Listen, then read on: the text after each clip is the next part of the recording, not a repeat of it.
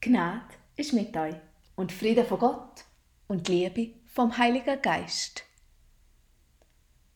Christus spricht, in der Welt habt ihr Angst, aber seid getrost, ich habe die Welt überwunden. Liebe Zuhörerinnen und Zuhörer, am Sonntag hätten wir zusammen mit dem Posaunenchor Zivil in der Kirche Bolligen Gottesdienst gefeiert.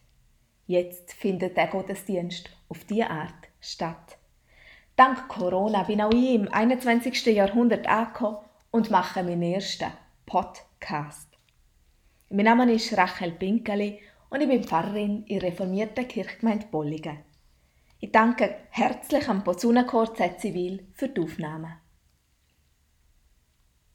Unfreiwillig sind wir alle in Isolation. Wie geht es Ihnen dabei? Im Wort Isolation steckt noch das Wort Insel. Wir sind also jetzt alle ein unfreiwillig abgesondert auf unserer Insel. Körperlich, auf jeden Fall.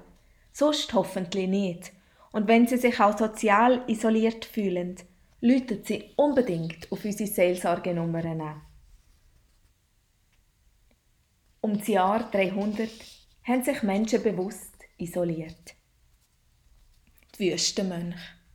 Sie haben ihr die ihre Hab und Gut verloren und haben sich in Zellen eingeschlossen. Ihre Tage haben sie verbracht mit Betten, Fasten und Körbflechten. Einmal in der Woche treffen sie sich mit einem erfahrenen Mönchsvater zum Gespräch. Ich habe letztens ein Büchlein vom Anselm Grün gelesen, «Der Himmel beginnt in dir». In diesem Büchlein beschreibt er Lehre der Wüstenmönch und macht sie fruchtbar für heute. Und mir ist aufgefallen, das ist ja genau unsere Situation. Was also können uns die Wüstenmönche in unserer Isolation für Tipps geben? Die Wüstenmönche raten als erstes, Gefühle und Gedanken, die aufkommen, einfach mal zuzulassen. Die Krise löst vielleicht Stress, Angst oder Verwirrung aus und das ist ganz normal.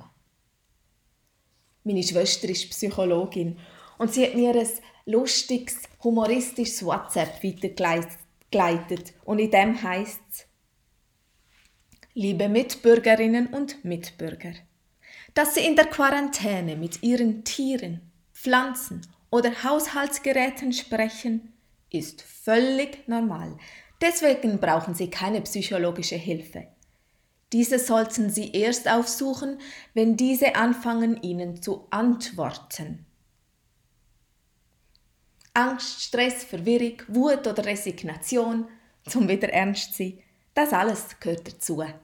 Sorge um einen Menschen, der zur Risikogruppe gehört, oder dass jetzt zu wenig Geld hineinkommt, oder die Überforderung mit Homeoffice und Kinderbetreuung, das alles einfach nicht zu meistern können.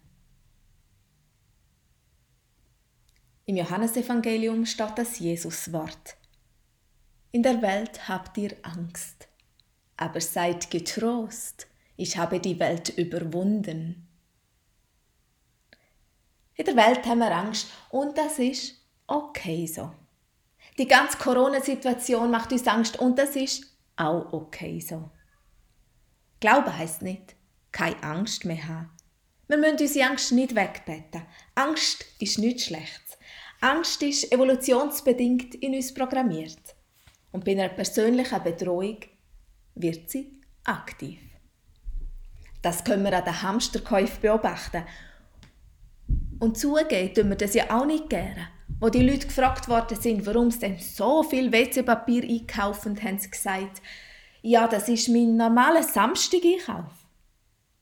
Oder in Interviews, wenn Menschen gefragt werden, ob die Corona-Situation ihnen Angst macht, sagen alle, Angst nicht, nur Respekt. Respekt ist angesehen, Angst oder Sorge bisschen weniger. Aber auch das, es ist ganz normal. Es gibt theologische Auslegungen, die das Coronavirus als Zeichen vor Endzeit deuten. Zukunft vom Welt- oder Gottesgeschehen können wir nicht voraussagen die dürfen wir getrost Gott überlassen. Ich will vielmehr versuchen, das Göttliche mitten in dieser Krisensituation zu entdecken. Die Wüstenmönche suchen Gott in der Isolation und ihre Suche fängt damit an, dass sie Gefühle und Gedanken, die aufkommen, einfach mal zulassen. Und annehmend. Das Zweite, und das finde ich einen weiteren hilfreichen Weg in dieser Zeit, wo die Wüstenmönche uns raten, ist die sogenannte antiretische Methode. Es sind zwei Teile in uns, wo in ein Gespräch kommen. Ich nehme ernst, was da ist, aber in mir ist ja nicht nur Angst, sondern auch Vertrauen. Seid getrost. Der Bibelvers bringt mich in Berührung mit der Geborgenheit, wo in mir ist. Die Angst wird relativiert. Meine Angst ist nicht einfach weg. Und doch schaue ich nicht mehr nur auf meine Angst, sondern auch auf das Vertrauen. Die Methode meint also, dass ich meinen Gefühlen oder Gedanken einen Trost, ein Bibelwort, gegenüberstelle. Ich kann es sogar ins Schnufen integrieren. Ich kann ausschnufen und sagen, ich habe Angst. Und meine Angst ganz bewusst ausschnufen. Und dann wieder beim nächsten Schnuff, ich bin tröstet. Oder ich sage der Vertrauensvers still vor mir hin. Seid getrost. Christus hat die Welt überwunden. Ich lade zu, dass Gottes Geist vom Vertrauen und für Zuversicht mit berühren Ich entscheide mich wieder für das Grundvertrauen ins Leben. Dass es einen Weg gibt, auch wenn ich ihn noch nicht gesehen Die Krone gehört nicht meiner Angst, sondern Christus, wo mir Vertrauen und Zuversicht schenkt, ja, wo mich krönt mit dem Vertrauen. Das Ziel der Wüstenmönch ist ja nicht Isolation an sich, sondern ein Mittel zum Zweck, wenn ich das so sagen kann. Das Ziel ist es, eins zu werden mit Gott. Einzutreten in den tiefen Frieden im Inneren, in den Raum vom Schweigen, in den Zustand von tiefster Geborgenheit. Amen.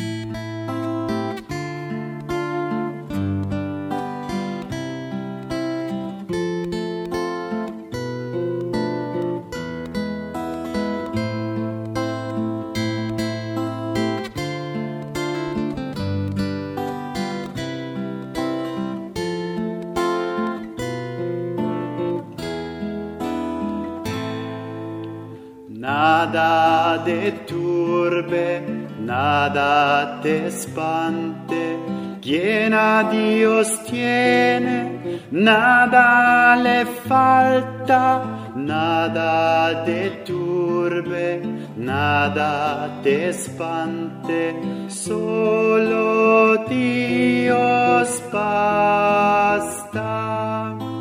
Nichts soll dich ängsten, nichts soll dich quälen. Wer sich an Gott hält, dem wird nichts fehlen. Nichts soll dich ängsten, nichts soll dich quälen. Gott allein genügt.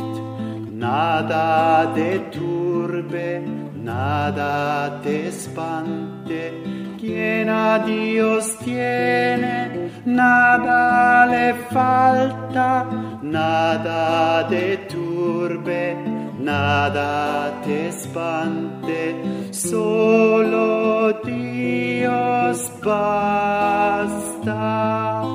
Nichts soll dich ängsten, nichts soll dich quälen, Wer sich an Gott hält, dem wird nichts fehlen, nichts soll dich ängsten, nichts soll dich quälen, Gott allein geht.